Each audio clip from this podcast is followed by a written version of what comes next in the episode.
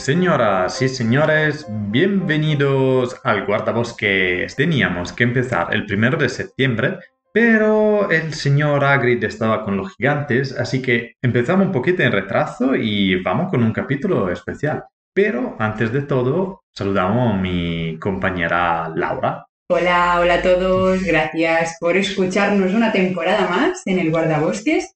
Y sí, hoy llegamos con un episodio diferente, la verdad que muy bonito, y que Francesco ha guiado esta vez en solitario, digamos. Sí, porque os explicamos. Ese capítulo se ha grabado en el increíble entorno del Delta Birding Festival, que es el festival más famoso de Cataluña por la bifauna.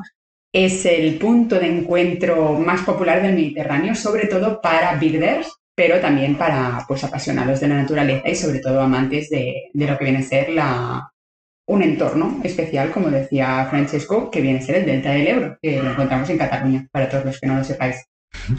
Y exacto, y siendo que es dedicado a, los birders, pero nosotros como fotógrafos estamos empezando a entrar despacito en ese mundo sí, también. bueno, y los fotógrafos también juegan un papel fundamental en este festival que cada vez está más destinado a marcas fotográficas. Y todo esto lo digo porque yo he estado trabajando ahí. Exacto.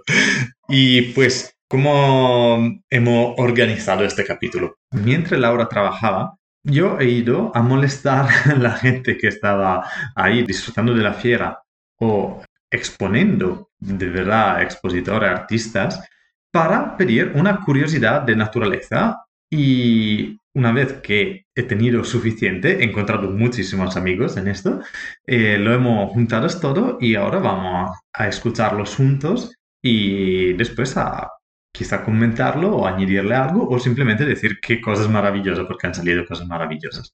Y tengo muchas ganas de escucharos porque sé un poco quién había, pero no los sé todos porque Francesco me los ocultaba un poco. Al final del día me decía, sí, he visto a tal, he visto a tal, pero no sé si al final ha hablado con vosotros, si no, si ha visto a mucha gente, así que es un poco sorpresa para mí.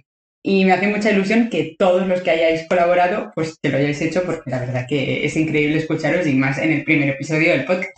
Así que nada, cuando quieras. Vamos, pero antes, en teoría, tenemos una ronda semanal que comentar. Ah, es verdad que empezamos siempre, claro. Nos hemos- ha ido un poco la, la guía normal, ¿no? Que como hacíamos un capítulo, Exacto, nos hemos olvidado cómo se graba, demasiado tiempo. demasiadas vacaciones. Exacto, exacto. Pues empiezo yo porque ha sido mi primera vez en el Delta del Ebro y también obviamente en el Delta Birding Festival y he aprovechado muchísimo del sitio y tengo que decir que me ha flipado por fin ver tantos flamencos tan cercanos y con colores increíbles.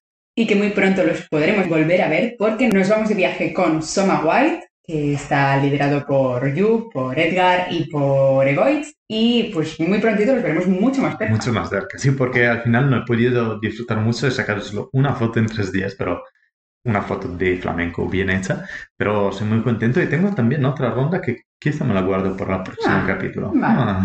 Pues voy yo con la mía. Ujú. La verdad que yo en el Delta del Ebro había estado muchas veces, pero quizá nunca en esa temporada y menos fotografiando una especie que la verdad que quizá no os interesa mucho, pero a mí me ha gustado bastante poder verla porque nos hemos acercado mucho y son los correlimos tridáctilos porque cuando terminó el Delta finalmente tuve un poco de, de- de relax, de decir, basta, basta, basta gente, solo quiero animales.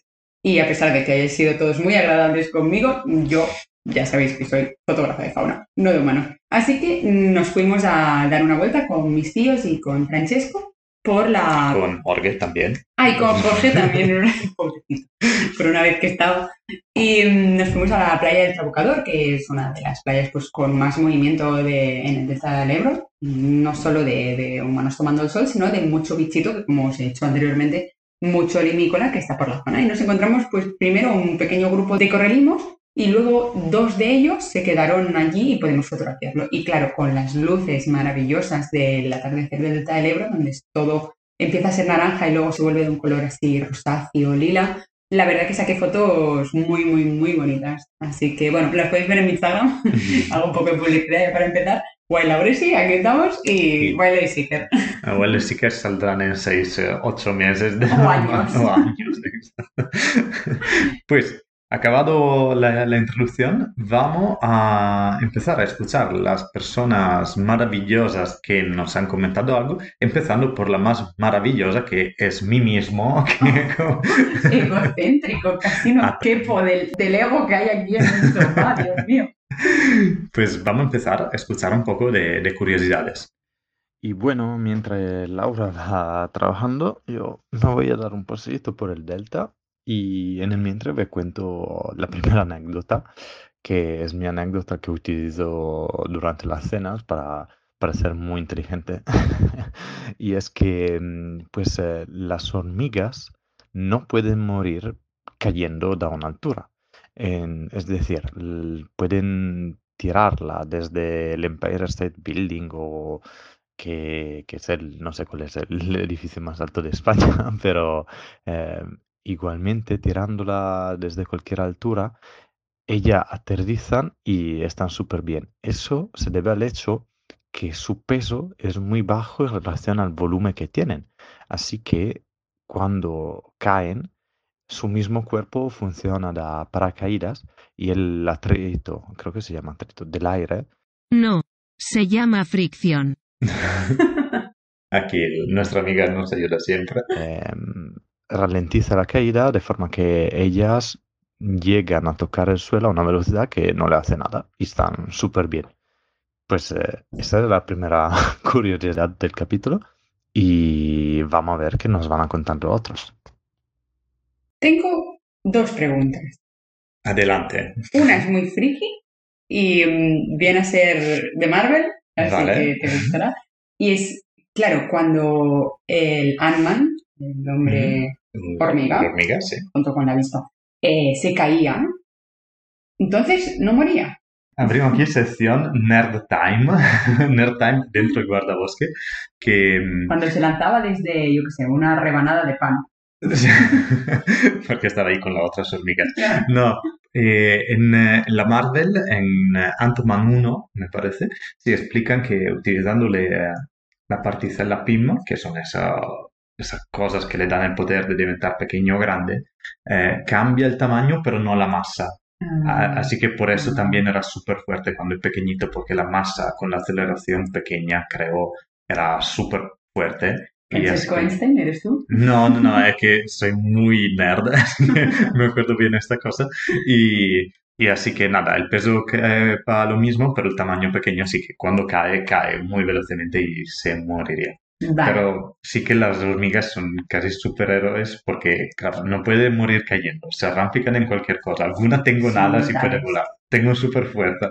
Son super... Pero teniendo en cuenta que su peso es tan pequeño que en realidad no sé cuánto es el peso de una hormiga. Eh, poco. La vale. Si cae encima de una pompa de jabón, de una burbuja en movimiento, ¿Sí? ¿se rompe la burbuja? esa es una buena pregunta. Sí, porque llevará velocidad, seguramente. Mm. Pero si la tiras a muy poquito, ¿tú crees que vuela la hormiga? En plan, Podría ser.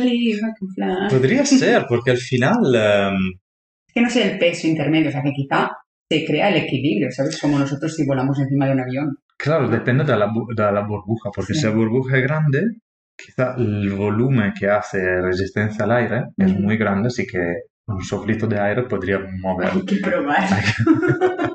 sí, que quizá alguien lo sabe en nuestros. Iremos al bosque y se ve desde arriba todo de pompas de jabón de burbujitas saliendo y las hormigas. ¡No! ¡No déjame en paz! Era, era, como, espera, ¿cuál es que estaba el, eh, estaba un reel de una ardilla que salía en un avión eh, radiocomandado y los dueños no se dieron cuenta, empezaron a volar. y tipo, eh, no había elegido la aventura, pero fue elegida de la aventura para Believe I Can Fly. pues eh, bien, con eso empezamos y vamos siguiendo finalmente con varios huéspedes. Dale caña. Pues estamos aquí en el stand de Lube. Muy, muy bonito eso. Con Lourdes y Lara que nos van a contar algunas cositas. Hola, ¿qué tal? Hola. Sí, pues em, yo, bueno, eh, mi ámbito siempre es como más social, entonces a mí se me ha ocurrido contaros cosas sobre el martín pescador, que es una especie que tenemos aquí muy cerquita, lo vemos eh, alrededor de las carpas, y es que hace más de 2000 años en China se utilizaban sus plumas, sus plumas son muy preciadas en, en esas culturas y se utilizaban para hacer tocados, horquillas, eh, cosas así decorativas que sobre todo se guardaban para la realeza, claro, porque costaba mucho conseguirlas. Entonces les quitaban las plumas a los martines pescadores, esa es la parte mala, muchos de ellos morían por estrés, obviamente. Entonces, bueno, pues cómo utilizábamos también muchas especies como estas para, para hacer cosas solamente para los ricos. Interesante. Es- es- siempre ha ido para los ricos al final. Efectivamente. Es, es muy guay por dos cosas. La primera, porque he descubierto que son los tocados, eh, Que no tocones. que no tocones. Y Lourdes aquí ha descubierto, descubre mi cara cuando no sé una palabra en español y digo, ah, claro, tocados, eh, sé perfectamente qué son. Y mm, además de descubrir qué son los tocados, que son los, no los ornamentos, pero cómo se arregla el pelo y después de normal se pongo cosas por encima. vendría a ser el peinado de época que puede llevar decoración, en este caso, pues una pluma que puede servir de, pues, mm, ¿cómo se dice? De, de pinza, por ejemplo. Claro, de- exacto, de- exacto. Decoración. con cositas, con cositas así. Y, mm, pero me, ahora me sale a la mente otra cosa que, que he descubierto desde algunas semanas y, y es que no sé si conocéis la RSPB, Que es el- la hermana inglesa de la South BirdLife y que es uno de los órganos más grandes y más conocidos a nivel mundial para la protección de las aves y de los animales. Y casi nadie sabe que nació propio para luchar contra el utilizo de plumas de aves en los ornamentos femeninos, como Mm. gorros y cosas así. Y todo eso empezó por una mujer que es Emily Williamson, que fundó en el 1869 la asociación que ahora todos conocemos como RSPB y todo nació para luchar contra la práctica esa que Lourdes también denuncia de eh, sacar plumas de los aves y mucho morían. Wow, qué interesante, muy, muy chulo. Y más que fuera una mujer. Que Claro. supongo que a partir de aquí pues también se extendió el hecho de la cultura, ¿no? De no utilizar pieles, no utilizar restos de cosas que no puedan servir para la comida, para vestirnos o para decorarnos. Desde pieles de zorro para bufandas hasta pieles de foca para botas. Claro, claro, claro. Es que de hecho sí, mucha gente la considera una de las originarias eh, de lo que han iniciado todos los La movimientos eso de, de conservación y ecológico. Muy bien. Así muy que- bien. Nos gusta. ¿Cómo se llama? Emily Williams. Emily, estamos a tope Eh, contigo. Seguramente no estés viva, te recordamos. Era 1869, no creo. Esperemos que no. Creo que no. Pero súper abrazos virtuales. Seguimos con la. Pues hola a todos, yo soy Lara y bueno, yo no voy a hablar del martín de pescador, sino del martinete, que es una especie que bueno, como estamos aquí en el delta, pues por hablar del tema ya que podemos encontrarles aquí. Y es que me llama mucho la curiosidad los ojos rojos que, que tiene, porque es el único así de su especie que tiene los ojos tal. Y luego es verdad que investigando un poco me di cuenta que es porque caza justo al anochecer y al atardecer. Y ya hice como la relación como ahí el con el elanio. que es una especie con la que, bueno, estoy más acostumbrada a tratar. Y es que justo las rapaces, en función del color de ojos que tienen, se puede saber también las cuando cazan. Y es que bueno, si tienen los ojos totalmente oscuros y negros es que solo cazan de noche, si son anaranjados o rojos durante el crepúsculo, el atardecer, y si son amarillos durante el día. Entonces también me ha llamado la curiosidad eso, ¿no? Que como en función, por ejemplo, de los picos podemos saber lo que comen, pero en función de los ojos también podemos saber cuándo caza. Entonces mucho como la fisonomía del animal, pues puedes saber muchas cosas solamente con echarle un vistazo y saber dos o tres truquillos. Buah, Qué súper. muy, muy chulo. O sea, mucho. Porque yo me lo había planteado alguna vez, pero no entendía del todo. No sabía si se refería más a temática de conos y bastones, de. No lo sé, de algún tipo de genética, pero claro, muchas veces lo pensaba, ¿por qué tendrán colores diferentes? Es verdad que nunca lo llegué a investigar. Yo, yo tampoco, o sea, lo veía, me dice, ah, qué guay, y nunca me había hecho la pregunta, efectivamente, y es... Es verdad que hay una excepción. Bueno, hay varias. De hecho, la lechuza tiene los ojos negros. Caza de noche, normalmente. Es verdad que también puede cazar de día. Sí, claro, e- es verdad que sí, muchas veces la se ve volar de día Y en Inglaterra, de hecho, la Claro, es, cazar quizás de por ambas, porque es verdad que el cárabo también pasa. El cárabo Sí, caza quizá más de noche, es más movible de noche, pero lo vemos durante el día descansar sobre ramas esperando a ver si tiene que depredar sobre algo. Quizá también oscuros puede ser de día, o sea, puede ser ambas, ambas situaciones. Sí, probablemente porque también eh, tenemos que considerar que muchas veces le hemos modificado la actividad, ¿no? Yo imagino poco como los corsos, estos Claro. animales que lo vemos solo de noche, que pero es porque de día lo cazábamos y que han aprendido a moverse más de noche o Claro, al claro. crepúsculo. Y también, por ejemplo, que- cárabo lapón, quizá también caza de noche, a pesar de tener los ojos tan claros. Ah, ¿no? bueno, seguro, porque utilizan- ocho polar, así que sí. Pues, No sé si migran. Bueno, no sé. yo diría que Pero, la, pero el búho nival sí que tiene ojos claros y caza, y caza también de claro, noche. Exacto. Y bueno. claro, pero ella también tiene el día. Bueno, claro, es muy difícil, No, y que tienen los ojos súper adaptados. Mm. Es verdad que quizás están más destinados a una época del día, a una- un momento, Claro, pero que lo ven todo. claro que sí que, que- eh, efectivamente es una cuestión de quizá cuándo es la- el máximo de actividad Exacto. y, eh, y claro que, que son situaciones que después eh, la naturaleza siempre cuando tiene que buscar comida un poco dice, vale, Lo eh, lleva máximo, intento, claro. exacto, exacto. Pero es súper chulo. Yo eso, te digo, no había ni- nunca pensado No, a la, a la asociación y después que empieza un poco a mirar dice, hostia, tiene es sentido. que sí, sí, absolutamente. Muchas gracias, Lara. Y sobre todo también gracias por estar allí, porque finalmente te, te desvirtualizamos, porque siempre habíamos hablado eh, por internet, por Instagram, o nos habíamos visto fugazmente, pero nunca lo de estar un buen rato charlando, así que ha sido increíble. Muchas gracias. Vale, pues aquí en el stand de los seis monegros con Borja y Erika que nos van a contar sus curiosidades de naturaleza. Las curiosidades de naturaleza.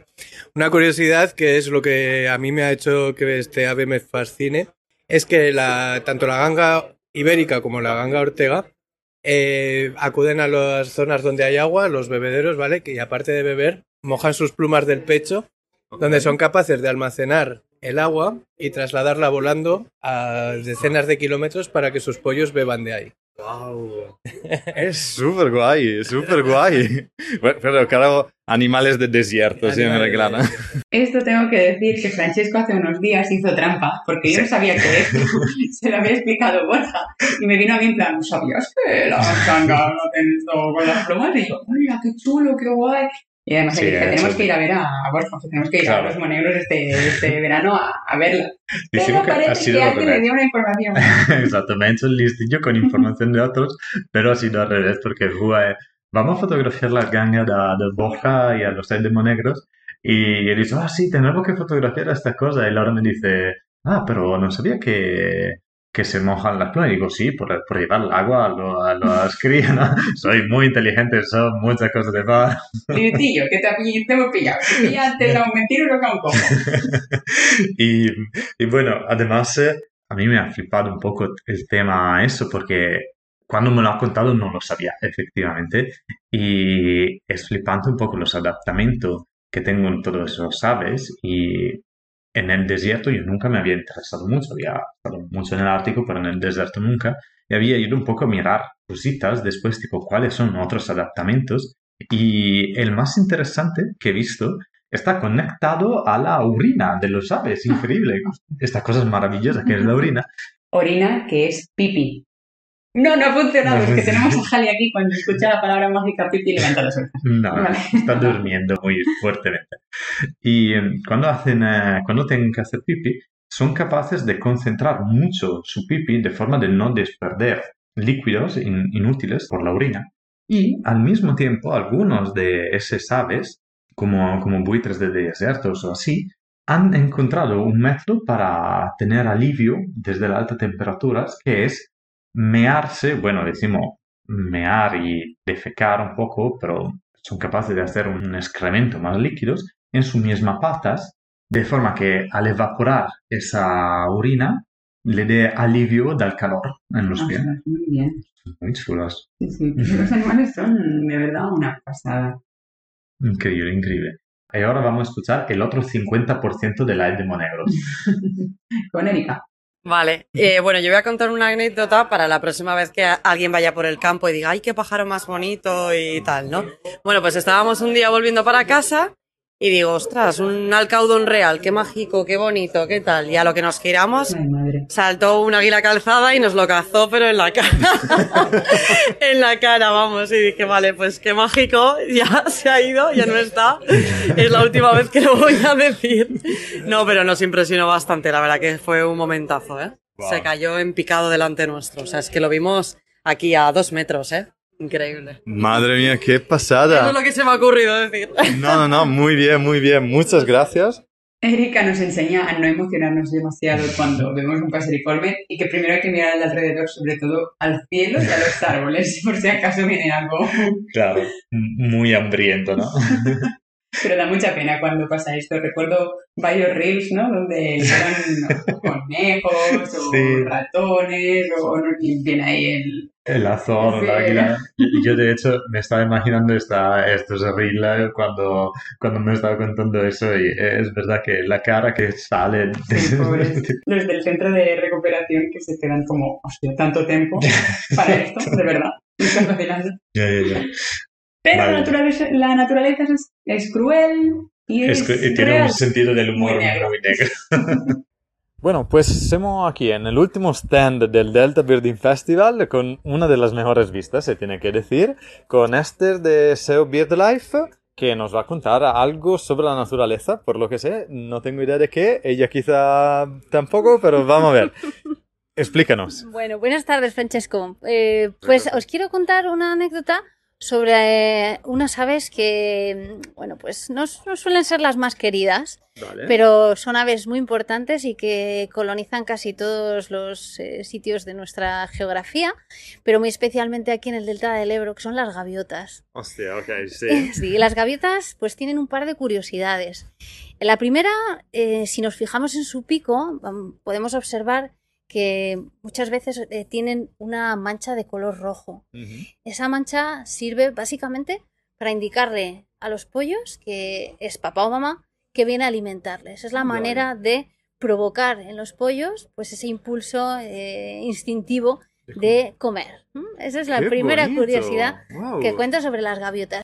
Esto es muy bonito porque, de hecho, claro, si lo piensas bien, para proyectos de conservación que se tengan que hacer con animales quizá más en peligro de extinción o vulnerables, es la técnica segura, ¿no? O sea, pones una manopla en la mano con la manchita grande bien dibujada y al final puedes estar criando Es gaviota, sí, Claro. sí. Es, eh, es muy interesante y, con y la esta- querida en- querida Adwin. This is y por siendo en el, en el mes correcto. Sí, dice- dice se viene, se viene. No os perdáis el guardabosques que va a sacar un reel próximamente de Halloween. Y, mm, y es muy interesante porque de hecho estaba, estaba leyendo que efectivamente los pollos desde de forma innata lo tengo un distinto de ir a picar la manchita roja y más grande la manchita roja más le sale este instinto de picarla y Hostia. querer comida. Es, es algo de, de increíble. Sí, sí, sí, muy, muy bonito. Y hay otra que es aún más apasionante, que es pues una adaptación que tienen que les permite vivir en, en el mar, vivir en medios marinos. Y es que la salinidad del agua y la salinidad de los alimentos, pues en la mayoría de los animales es un factor limitante. ¿Cómo han eh, resuelto este problema las gaviotas? Bueno, pues tienen unos riñones que no son muy, muy eficientes y viven en un medio hipersalino. Pues eh, tienen unas glándulas especiales que se llaman glándulas supraorbitales. Estas glándulas supraorbitales sirven para eh, secretar todo ese exceso de salinidad que hay en el alimento o en el agua que consumen. De tal manera que si tienen un porcentaje grandísimo de sal en sangre, pues pueden excretarlo prácticamente al 90%. Y esto les permite pues vivir en el medio marino sin ningún problema. Y es por eso que en ocasiones vemos aves marinas que tienen una especie de gotita en el pico, es esa, esa secreción de sal que están, que están expulsando. Ostras, qué guay. Efectivamente, no esperaba que se iba a hablar de, de gaviotas y wow, muy, muy Una interesante. sorpresa, ¿eh? Súper Tenemos las sorpresa. gaviotas como muy olvidadas y como que no gustan mucho, pero son son apasionantes. Sí, es verdad. Es verdad que sí. De normal, o las amas o las odias. ¿eh? Sí, sí, sí. Es verdad que yo me había fijado con esta gotita, pero nunca había pensado de relacionarla con la sal. A veces pensaba, yo qué sé, se han mojado, ¿no? Les cae la Sí, gotita está o el, aceite que alguna vez se Claro. pongo, no, yo tampoco. Pero es verdad que para beber agua del mar, como nos dice Esther, las aves marinas acostumbran a tener unas glándulas de sal cerca del cerebro, es casi encima de los ojos, que conducen la sal a través de este conducto nasal, no Sí, sí, nasal, hasta la ventana nasal, donde se acaba excretando llegando, Mm. llegando al pico. Entonces, claro, mm, es, es normal ver esa gotita y claro, ahora se entiende muchísimo mejor gracias a, a su explicación. De hecho, hace poco, gracias a Naya y Adri, que los vimos aquí en Barcelona, que vinieron a una charla que hicimos en Fotocá, ellos con Olympus, yo con, bueno, con Home System, se llama ahora, Exacto. y, y yo con, con Fuji, eh, descubrimos que los picos de los frailecillos, gracias a una fotografía de Naya, en el interior eh, cuentan con una pequeña raja por la que hacen Sí. la misma función, vendría ser Sí, como en el- en el labio ¿no? Sí, Sí, sí, sí. ser su labio. Y claro, dijimos, ostras, qué fuerte, ¿sabes? Chulo. yo no los he visto también, pero Francesco los tiene fotografiados en informe, no nos habíamos Sí, sí. fijado nunca. ¿no? Yo pensaba que era como, que sé, una, una mancha de color, o sea, nunca me había fijado. De hecho, mientras lo estaban explicando, he ido en mi archivo en Drive a buscar una foto donde se veía y dice, hostia, es verdad, es un agujero y, y es increíble. Y aprovecho para decir que pronto podréis ver en el canal de YouTube de Fotocá la charla de Adri, donde también sale alguna foto de Naya y también podréis ver la mía. Así que Mm. alguna, quizás, si yo luego también cuento alguna curiosidad, intentaré que no sea de las mismas, porque si no, no me repito. Exacto, exacto.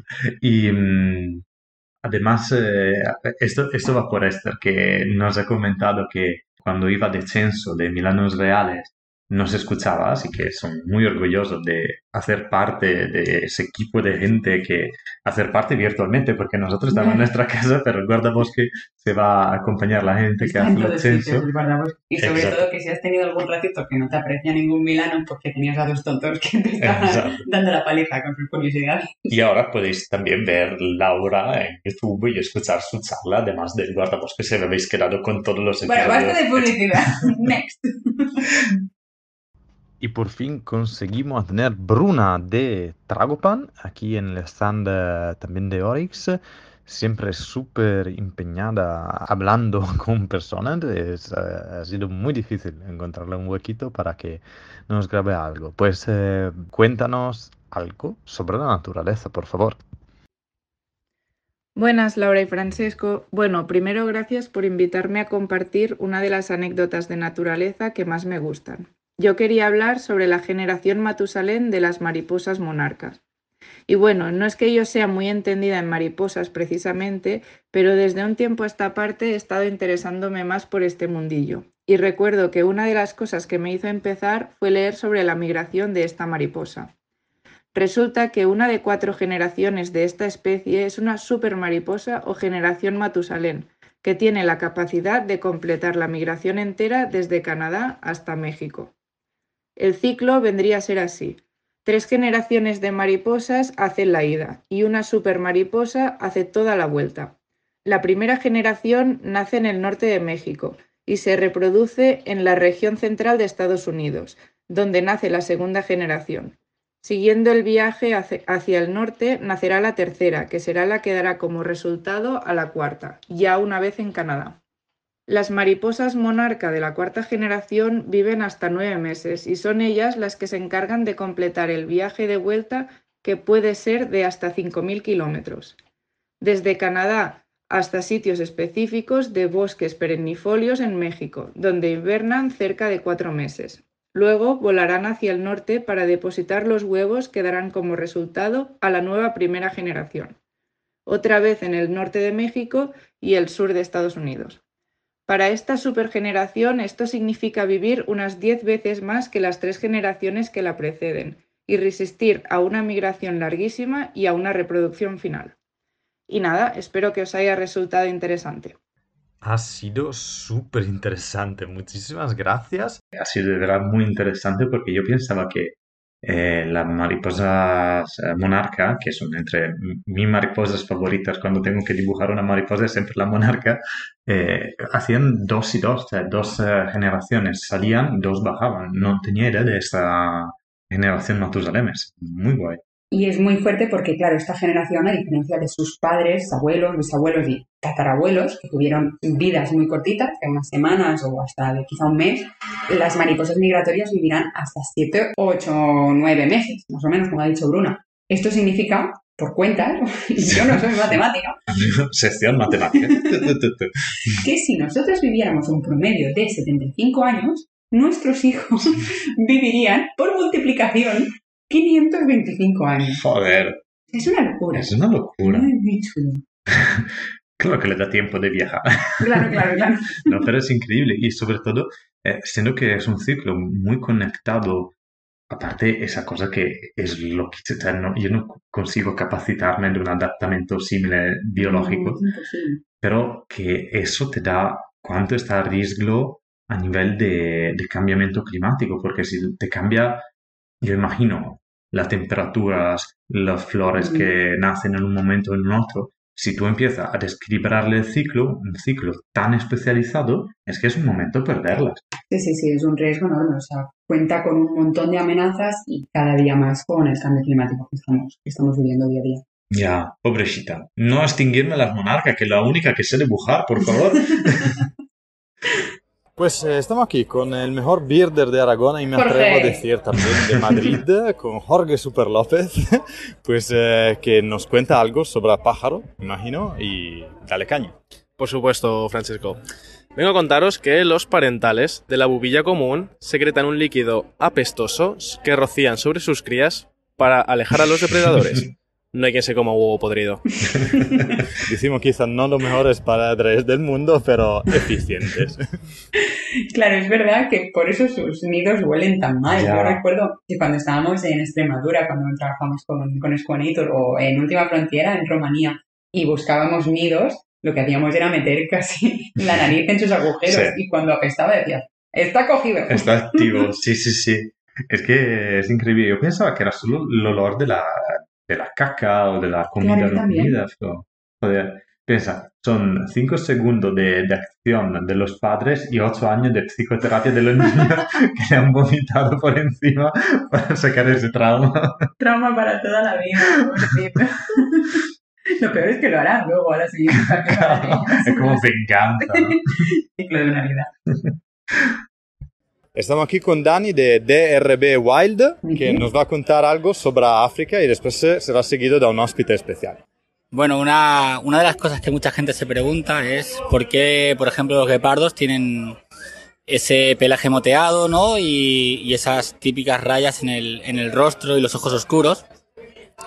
Pues, bueno, en cuanto al pelaje ya se sabe que los grandes depredadores de África pues lo necesitan para camuflarse en el ambiente y el, el hecho de que tengan esas rayas oscuras, negras y los ojos oscuros les sirve indispensablemente para poder protegerse del sol y de esa manera poder ver más lejos que, sus presas o incluso otros felinos. Les proporciona la ventaja a la hora de cazar y a la hora de poder observar los, los peligros que pueden traer, que pueden venir. Pues gracias a, Dani de comentarnos esa- esos factos sobre los guepardos que son siempre increíbles. Y yo, yo quiero añadir una cosita porque efectivamente nunca lo había pensado para los guepardos, pero eh, me he dado cuenta que efectivamente es una cosa que eh, en los animales, en la naturaleza, suele pasar porque es conocido que los animales desarrollan una mancha alrededor del ojo negra de normal y eso le mejora su capacidad de ver en las condiciones de mucha luz, ¿no? Y yo pensaba que era una cosa ya descubierta científicamente. En realidad he descubierto que es una cosa más de... se ha hipotizado, ¿no? Ah, O sea, lo se veía y los científicos han dicho, vale, tiene que ser eh, por esa motivación, ¿no? Y pues eh, en algunos años antes, no mucho, no sé de cuándo es, pero en, la, en el Instituto Fitzpatrick de Ornitología Africana, me lo he escrito porque si no, no me lo habría nunca acordado, eh, han hecho una- un mega estudio a nivel mundial y han elegido una, un ave distribuida en todo el mundo, que es el halcón peregrino, y gracias a estudiar todas las fotos que ahora se están produciendo y sobre todo utilizando el archivo de eBird, y eso explica también por qué es útil hacer fotos a los pájaros y condividirla, em, han examinado más de 2.000 fotos y han efectivamente demostrado que la capucha del halcón peregrino es más eh, densa, más negra, más oscura, más grande en los sitios donde se da más refracción de luz y, y más pequeña, en- con un color más eh, tenue, decimos, en sitios donde no hay mucho este, este problema. O sea, Y que se ha adaptado, ha adaptado este polimorfismo, o bueno, es- al final es un- un- una coloración. Exacto, es una coloración que al final demuestra, esta cosa demuestra que eh, em, siendo una ventaja en situaciones de luces, eh, de luces intensas, en, eh, en los ambientes con más luz, los adultos que tengan la mancha más oscura son avantajados, así que se reproducen más y transmiten su, Vale, su característica respecto en otros sitios que no, no le hace falta tanto, sí que la mancha no hace falta que sea tan oscura. Y más o menos han demostrado científicamente esta cosa y gracias a fotografía y archivos fotográficos. Muy bien, y por eso tenéis que seguir fotografiando todos sin molestar, pero fotografiando y enviando a los científicos. Y si tiene anilla más. Uf, sí, eso también es una cosa que algunas veces nos piden, ¿no? ¿Por qué hace falta fotografiar? O Claro. eso es una motivación, pero lo del anillo también uno más, porque yo eh, desafío a la gente que veo un pajarito pasar en una charca y a, a leerle exactamente el número, Claro, es complicadísimo. Es complicadísimo. O sea, Con la es- fotografía. Es difícil en buitres, cuando los tienes a un metro de distancia, Claro. imagínate un cachirrojo. Claro. O sea, es imposible. Y, y yo me acuerdo que con los charranes en el. Ártico consigues hacerle una foto y después mucho trabajo de pantalla y Sí. contraste solucionas sacarle un número y ver desde dónde arriban y puedes enviárselo. De hecho, yo no lo he hecho nunca, pero tengo un amigo camusino que ah, nos escucha, no sé si está escuchando ya todos los capítulos en orden, pero había visto que algunas veces lo colga en Instagram, la anilla, y la ha enviado al instituto o al, al centro de reconocimiento y luego, claro, puedes saber qué has visto, que además de la especie de pues, sus datos, eh, imagino que si es hembra, que dónde se hizo la primera anilla, que Claro. de dónde viene, que dónde va. Es chulísimo, ¿sabes? Claro, y das datos de migraciones muy útiles. Claro. Además, nos lo comentaba también alguien en el Delta Birding Festival, Ujú. que no sé cómo se llama, pero estaba hablando contigo, era un señor un poco mayor con una mujer. Los chicos de Depana. Ah, vale, sí, podría ser. que él también lo envía y dices, no, Sí, sí, ahora sí. es muy simple. Eh, tú pones el, eh, el código en internet que lees, te sale ya una serie de datos, así que Ujú. puede ser interesante. Y además te sale el nombre de quién lo ha anillado o de quién está siguiendo ese anillamiento y tú puedes contactarlo por email, decirle, mira, lo he visto eh, en ese punto, que te da nada, pero a ellos les hace Claro, falta claro. para alguna vez te envían el, el report científico porque al final tu dato hace falta para saber la migración y es muy interesante. Muy chulo. Vale, pues eh, vámonos con eh, una de las últimas entrevistas del eh, Delta Birding Festival con, eh, con Pau Núñez, ya que los Núñez están conquistando todo el podcast ya, pronto me echarán y harán solo una cosa familiar. Pues Pau, cuéntanos algo de interesante sobre la naturaleza. Hola, ¿qué tal? Eh, pues mira, una, una experiencia interesante o fascinante para mí fue hace cinco años. Estábamos en Gallo Canta precisamente con, con Laura en el mes de febrero y había una concentración de, de grullas eh, bastante importante que estaban en migración. Y nos levantamos muy temprano, fuimos a un punto de, de observación y fue una, un amanecer mágico con, con una luz que, que entraba casi paralela al suelo y, y con bruma y el, el sonido de, de las grullas, de miles de grullas empezando a, a gritar. Y la verdad es que fue unos momentos muy, muy mágicos. Eh, realmente estoy grabando la, la escena con, con vídeo y el, el ruido era ensordecedor y siempre, bueno, los sonidos de las grullas siempre me, me han gustado mucho, todo tipo de, de grullas. Las que tenemos más cerca son la, la grulla común, claro. Y sobre todo el, el hecho de, de que empieza a clarear el día y empiezas a oír acá a, a gritar a una, dos, cincuenta, cien, doscientas, o sea, Wow. mil, es brutal. Es, es un coro brutal. Realmente eh, son, son experiencias que se pueden vivir muy, muy cerca de, de casa y realmente valen la pena, porque a veces que también puedes vivir grandes experiencias en, en paraísos que, que están lejanos, ¿no? Claro. Pero también en paraísos cercanos se, se pueden vivir Sí, sí, situaciones muy, muy bonitas, muy, muy impresionantes. Wow. Tiene, tiene que ser una, una cosa impresionante de ver, sobre todo, y como tú dices, también de escuchar, y que es algo que te, te trae una, un impacto más, ya no es solo ve- ver un animal o qué, pero cuando también eh, tengo reclamos tan fuertes, tiene que ser algo de, de verdad muy guay. Tengo que decir que sí, para empezar, bueno, fue mi primera experiencia fotográfica con Pau, también casi de avistamiento, porque yo acabo de terminar la uni, me parece, o el máster, y bueno, me fui para allí, lo flipé. Gallo Canta es un paraíso de dormidero, de, del lugar en sí, de ecosistema, es muy, muy único. Y decir que, bueno, pronto las veremos, ya empezaremos a, sí, empezaremos a verlas pasar. Así que todos a mirar al cielo, esas nubes de, en forma de V que se hacen en dirección hacia el sur. Y bueno, la segunda vez que, que las vi fue en Extremadura, en Monfragüe, donde también hay pequeños dormideros muy, muy chulos entre los campos de, de maíz. Es muy bonito y el ruido es como en- ensordecedor. Tenemos que ir a Gallo Canta otra vez, que no la tenemos muy lejos este invierno, y disfrutarlas, porque ya han pasado mucho tiempo, necesito volver a verlas. A mí también me encantan mucho las grullas, sobre todo porque eh, es el primer ave que he aprendido a reconocer por el canto, porque eh, yo la vi en la, en la llanura padana de Italia, que está mucha niebla de normal, y ahí muchas veces las sientes que pasan, pero no las ves. Y son maravillosas porque Las son uno de los pocos dentro tu, escuchas la escuchas, la escuchas pasar. Y, mm, y son maravillosas y la quiero mucho porque son uno de los pocos aves que dicen exactamente lo que son, porque cuando volan hacen gru, gru, gru. Mientras en la mañana no, la mañana hacen ruidos raros. Cuando estuvimos en Gallo Canta, yo me fijé en una cosa muy simpática que la verdad, no sé si mi tío lo, lo recordará porque además también era muy pronto y no sé cómo tengo ese recuerdo. Pero es que resulta que cuando estábamos viendo las grullas, que es verdad que se ven a bastante distancia, pero claro, ver esos grupos enormes, ves cuando hay un movimiento entre sí. Y recuerdo que pasó un zorro entre ellos, en el, entre medio del humedal, de la zona así más, más acuosa, empezó a entrar y ellas se separaron un poco, pero no mucho. O sea, no se hizo el típico abrir las aguas de. Moisés. O sea, simplemente ellas se dieron cuenta que un zorro no podía con ellas, sino que eran pequeñitas, o sea, crías, o Ah. algunas estuvieron un poco desvalidas, pero se separaron un poco como, vale, ¿qué pasa? Era tipo más tipo, "Ay, ¿qué me ha tocado? Sí, exacto, Ah, vale.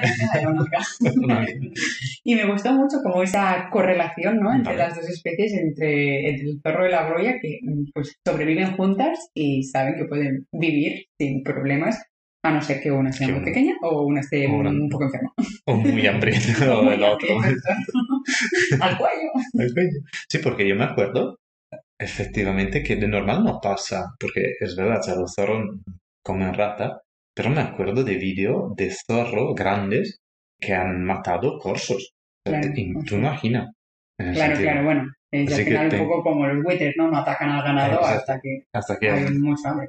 Y así que nada, es increíble como la naturaleza sabe cuando tipo, ok, no tiene hambre, esa Sí, cosa me o, es un grupo muy grande, ¿no? Ese Mejor no de- me meto. Pasaré disimuladamente fingir esa grulla. Y ya está, pues muchas gracias, Pau, muy guay. Es verdad que todos debéis odiar a mi tío, porque él no solo ha visto las grullas de aquí, sino que ha visto también las de Japón. Entonces eso sí que ya es una maldita maravilla, todo blanco con niebla y ves esa frente roja. Wow, Ya, son muy bonitas. Bueno, quizá un día nos invitará y pagará el Sí, vuelo para ir a verlo. Y pues nada, gracias de- del consejo. Imagino la gente ahora intentará de ir ahí y vivir tu experiencia porque por cómo la has describida, te, te lo, te lo imaginas y dices, guau, tiene, tiene que ser de verdad muy bonito cuando, cuando empiezan. Pues sí, genial. Re- Realmente ahora en noviembre también hay, hay migración. En octubre, noviembre hay unos picos fuertes de, de- de cantidad de, de animales. Y luego en el invierno se quedan algunos cientos, algunas miles. O sea, el, el- el invierno y luego hasta en febrero y tal vuelve a haber otro pico de, de animales en migración y realmente es un espectáculo chulísimo, súper recomendable. Ok, pues muchísimas gracias y Gracias ya está, vosotros. vamos adelante. Sí, yo aquí también añado una cosa que efectivamente esas cosas las podemos ver solo en, eh, en otoño, primavera, cuando migran, porque obviamente cuando están en la estación de verano que anidan, la grulla esta europea, es eh, casi territorial. Tú ves solo una pareja que está ahí en su campo, en su, en su área y después tiene que desplazarse un poco en ve otros. Así que esas maravillas de grupos los ves solo en esta temporada. Así que todos a gallo canta. Sí, al final los podemos ver cuando van y cuando vuelven, cuando se quedan a dormir en los sitios más cercanos de aquí, de, pues sobre todo de la península, que luego ya se van un poco más lejos. Así como no viajéis para verlas, Claro. queda un poco a un, poco unas- lejino. unos cuantos kilómetros. Pues eh, nada, estos eran los huéspedes principales de la- del capítulo y mm, me he tenido el mejor de todos para el final, pero antes tengo que pedir a una persona que no ha participado al capítulo de contarnos su curiosidad de la naturaleza. Así que, Laura, ¿qué nos cuentas sobre la naturaleza? Pues estoy entre dos. De momento os voy a contar quizá el que más me han curiosidad desde que era pequeñita, porque yo cuando tenía, parece que 10 años, me regalaron un libro de curiosidades de la naturaleza, se llamaba así, Tenemos que tr- encontrar este libro el original. y destrozarlo para que así todo Sí, tenga que escuchar, solo el guardabosque. Y bueno, era muy mono y te iba diciendo, pues desde mamíferos hasta reptiles, anfibios, hacía un poco de, de lista. Y recuerdo uno que me llamó mucho la atención y quizá ha creado parte de la frase que muchas veces uso para describir un poco mi actuación en la naturaleza o pues, siendo fotógrafa, que es un poco ayudar a los animales que no tienen voz. Y es la acción que hacemos nosotros con educación ambiental y divulgación. Y es que literalmente las jirafas no tienen voz. Y eso es Pobre. porque no tienen cuerdas vocales. ¡Ay, pobre! Entonces ellas se comunican con sonidos guturales, un poco con la Vale. cola, con lo que, con lo que puedan llegar a hacer. Pues, no eructos, pero que debería ser. ¿Qué, qué tipo? Cuando tienes dolor de Sí, bueno, no sé muy bien porque tampoco las he podido llegar a escuchar nunca y espero hacerlo pronto. Pero entre ellas, pues un poco que entre guiños o, o gestos propios de Mm. una jirafa, que no sé si sería mover el cuello o la cabeza. Guiñar el ojo cuando quieran. ¿eh? Y se comunican, pues eso, con sonidos muy bajos, muy, muy Chulo. mm, sensibles y con gestos que ellos propios deben tener. Y siempre me ha parecido súper curioso. Es muy curioso. Ya, ya, sí, no, claro, era, era, era un chiste mío. No, increíble, efectivamente, es un animal tan, tan raro que tiene adaptaciones loquísimas. Esto de la, de- Ya, ya, sí, no, claro, era, era, era un chiste mío. No, increíble, efectivamente, es un animal tan, tan raro que tiene adaptaciones loquísimas. Esto de la, de las cuerdas vocales nunca los no había escuchado. Claro. Muy guay. Muchas gracias. tampoco. Y-.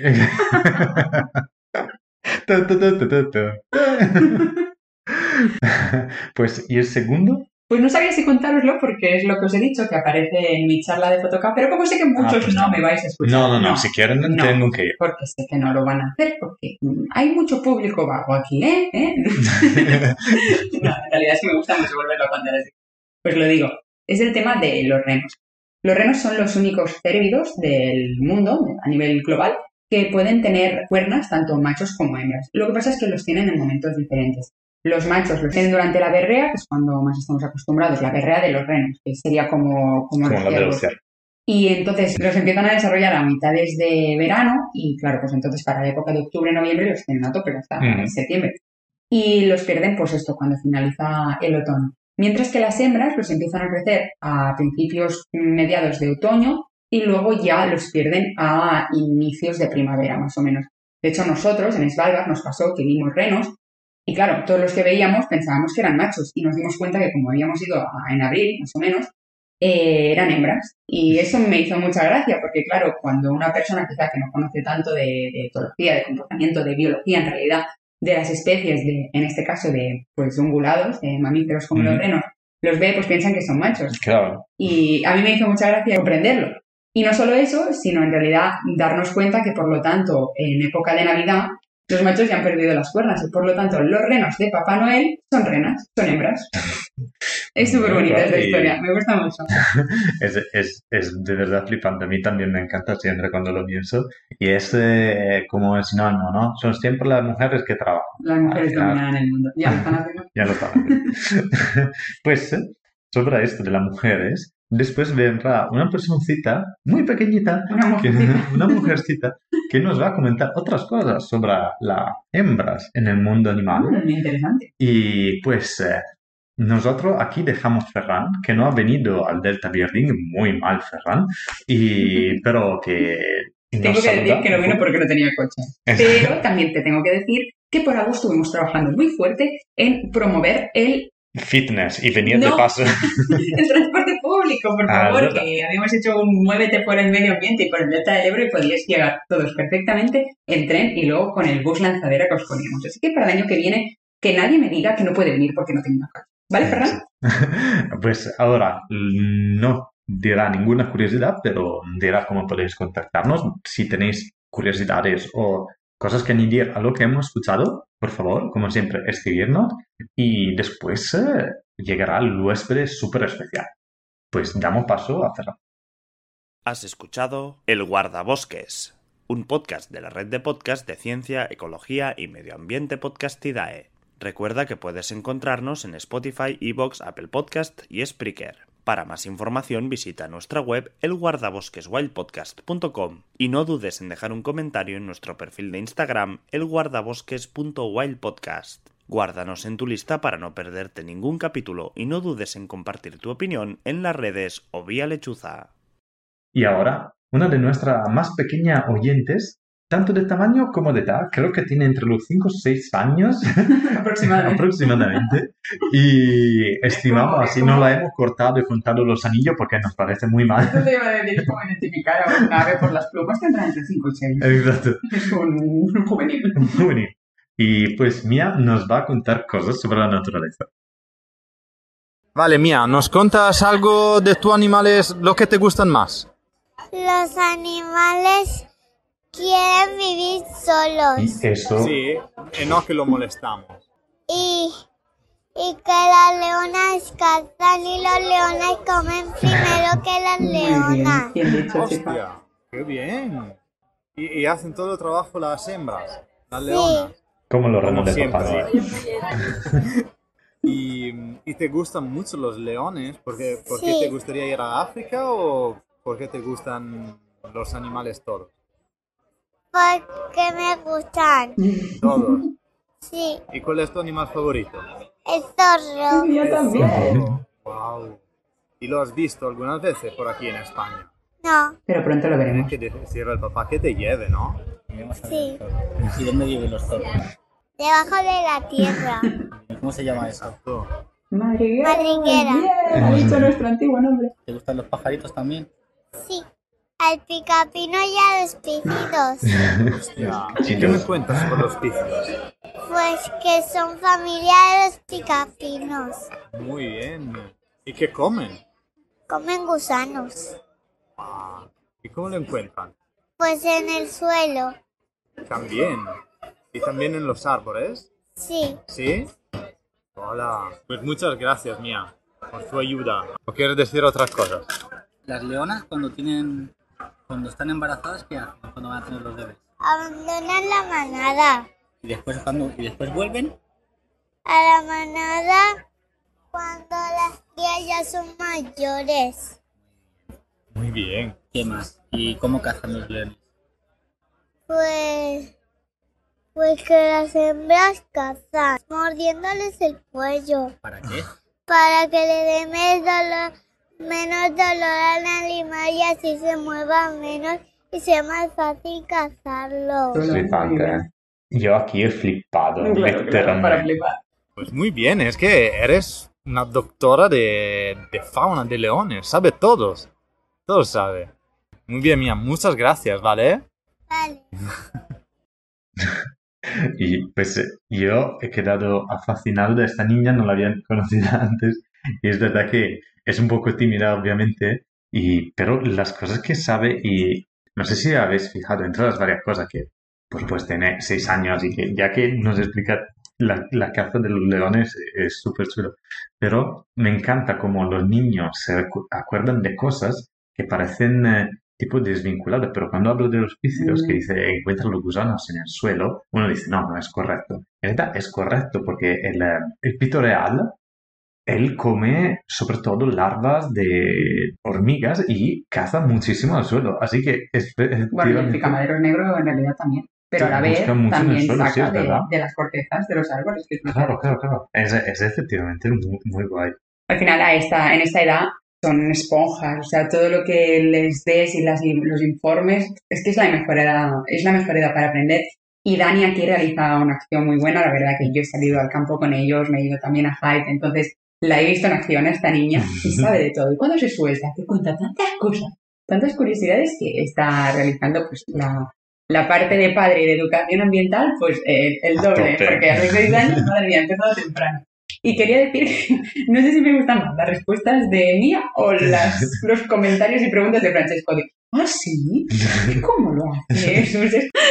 Pero, pero no, súper simpáticos los dos y la verdad que un genio esta Mía. Pronto Sí, sí. la tendremos que invitar al podcast, ¿no? Eh, Yo espero un par de años y la quiero como huésped fija aquí en el podcast para Totalmente. comentarnos cosas. Empezaremos a hacer el guardabosques junior con sección para jóvenes. Tengo muchas ganas de desarrollarlo. Exacto. Y Mía será nuestra primera invitada. Y principal conductora, porque empezaremos a desarrollar una radio de naturaleza. Y quiero terminar este capítulo prometiéndote, Mía, que de este año no pasa que no veas un zorro, ¿vale? Que nos vamos a ir de excursión y eso Faltan muy pocos meses. lo vamos a ver, lo vamos a ver y ya verás que sí.